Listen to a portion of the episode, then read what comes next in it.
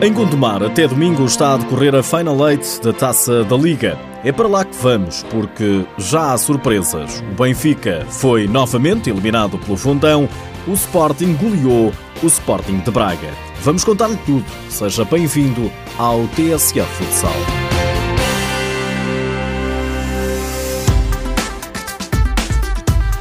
Começa a ser o carrasco do Benfica. Tal como na época passada, o Fundão volta a eliminar a equipa encarnada nos quartos final da Taça da Liga.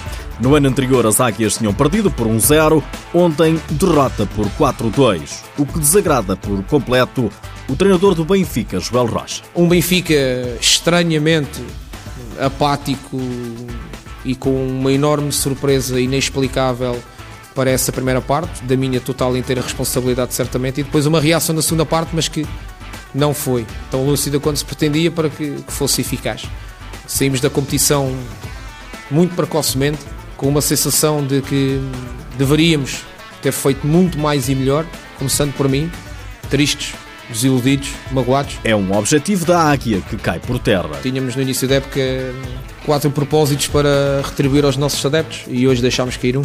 Conseguimos um, este era o segundo e não o conseguimos. Eh, quatro partes, uma falhou. E falhou por culpa nossa. Razões para festejar tem o fundão. O treinador, João Ribeiro, justifica o triunfo com o sacrifício dos atletas. Sabíamos e estávamos preparados para as dificuldades que iríamos ter. Ehm, felizmente, ehm, com, com muito sacrifício, com muita força de vontade. E os jogadores, que são eles os principais, são eles que estão dentro de campo, são eles que, que põem em prática tudo aquilo que nós nós pedimos, uh, são os grandes responsáveis por isso. Felizmente conseguimos eh, atingir, atingir a vitória com muita força de sacrifício. Uh, e julgo que toda a estrutura do Fundão está, está de parabéns. O Fundão elimina o Benfica nos quartos de final da Taça da Liga pelo segundo ano consecutivo, curiosamente pela ex-equipa do atual treinador dos encarnados, Joel Rocha. Quem não deu hipótese foi o Sporting. Os Leões golearam o Sporting de Braga por seis bolas a uma. Nuno Dias enaltece um grande jogo do Leão. Não, não estamos a falar de uma equipa qualquer, estamos a falar de uma equipa com muita qualidade. E nós conseguimos hoje, com um excelente jogo, fazer crer que o Braga não é uma equipa forte. E isso só aconteceu porque nós tivemos, tivemos repreensíveis quase. Para o treinador dos Guerreiros, Paulo Tavares, este não é o Sporting de Braga. Uma primeira parte onde nós conseguimos ser uh, quase uma equipe, cometemos, cometemos alguns erros defensivos primários. Na segunda parte, pior ainda, a, equipa não jogou mais, foi dar para o cronómetro e tentar ter bola, tentar diminuir um pouco o score e perceber que, que tínhamos que deixar acabar o cronómetro, mais nada. Aquela equipa que fez a primeira volta e que sabia jogar e que não cometia erros básicos, é, é, é mesmo. O Braga despede cedo da competição. Nos outros jogos, o Belenenses goleou o Futsal Azemais por 7-2.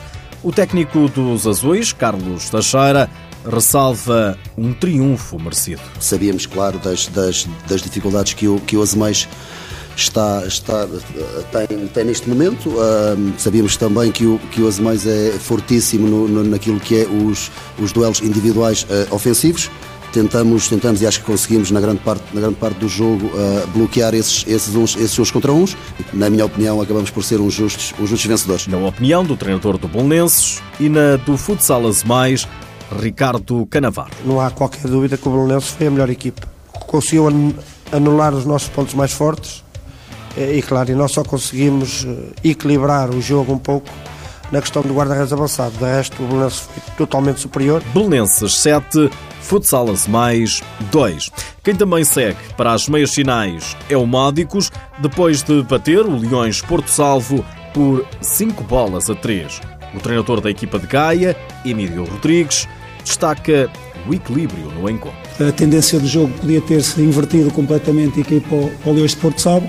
Felizmente isso não aconteceu para a nossa equipa, mas um jogo equilibradíssimo em que qualquer um dos adversários podia ter vencido o jogo. Quito Ferreira, treinador do Leões Porto Salvo, assume o mau momento da equipa. Saímos daqui de consciência tranquila, obviamente que saímos triste, uh, estamos a passar um mau momento, apostámos muito neste, neste jogo para tentar dar, dar a volta à situação. Não conseguimos mais uma vez, mas saio daqui de consciência tranquila e orgulhoso dos meus jogadores por tudo aquilo que fizeram. Módicos 5, Leões Porto Salvo 3.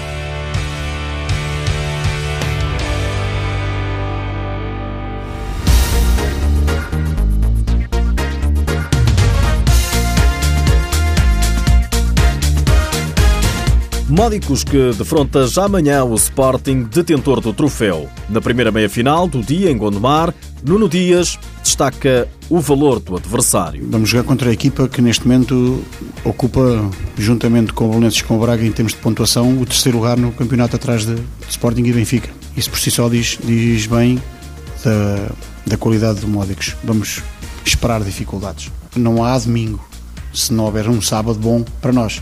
Primeiro, pensar no jogo com o Módicos vai ser difícil e depois então pensar em quem será o adversário domingo. Mas para já nem quer pensar nisso, só quer pensar em Módicos e meia final. É a opinião do treinador do Sporting para este Módicos Sporting amanhã à tarde às 4h45. Na outra meia final, o Fundão defronta o Bolonenses. O treinador da equipa da Serra quer dar continuidade ao bom momento na prova. Temos que dar essa, essa continuidade, sabemos que vai ser um jogo extremamente difícil e vamos preparar o melhor para, para dar continuidade a esta, esta fase, este ciclo muito positivo que estamos, estamos a atravessar. Carlos Teixeira, treinador do Belenenses, fica satisfeito por defrontar o Fundão em vez do Benfica. Eu vou ser, eu vou ser sincero, não vale a pena uh, branquear. Não é mais fácil, é menos, menos difícil. Fundão não, não, não, não, não será mais fácil, mas será garantidamente menos, menos difícil. O Belenenses Fundão joga-se também amanhã às 8h45 da noite. A final está agendada para domingo às 5h30 da tarde. Todos os encontros têm transmissão televisiva na TV 24.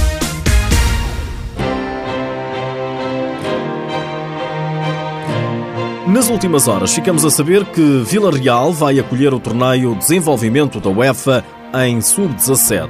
A par da seleção nacional portuguesa, a prova conta ainda com a Itália, a Holanda e a Espanha, numa competição a realizar entre os dias 29 de junho e 2 de julho em Vila Real. Já Gondomar e Lessa recebem o torneio Interassociações de Futsal Feminino Sub-17 durante quatro dias e em quatro pavilhões diferentes. 17 seleções distritais femininas vão lutar pelo título na competição que se joga numa fase única.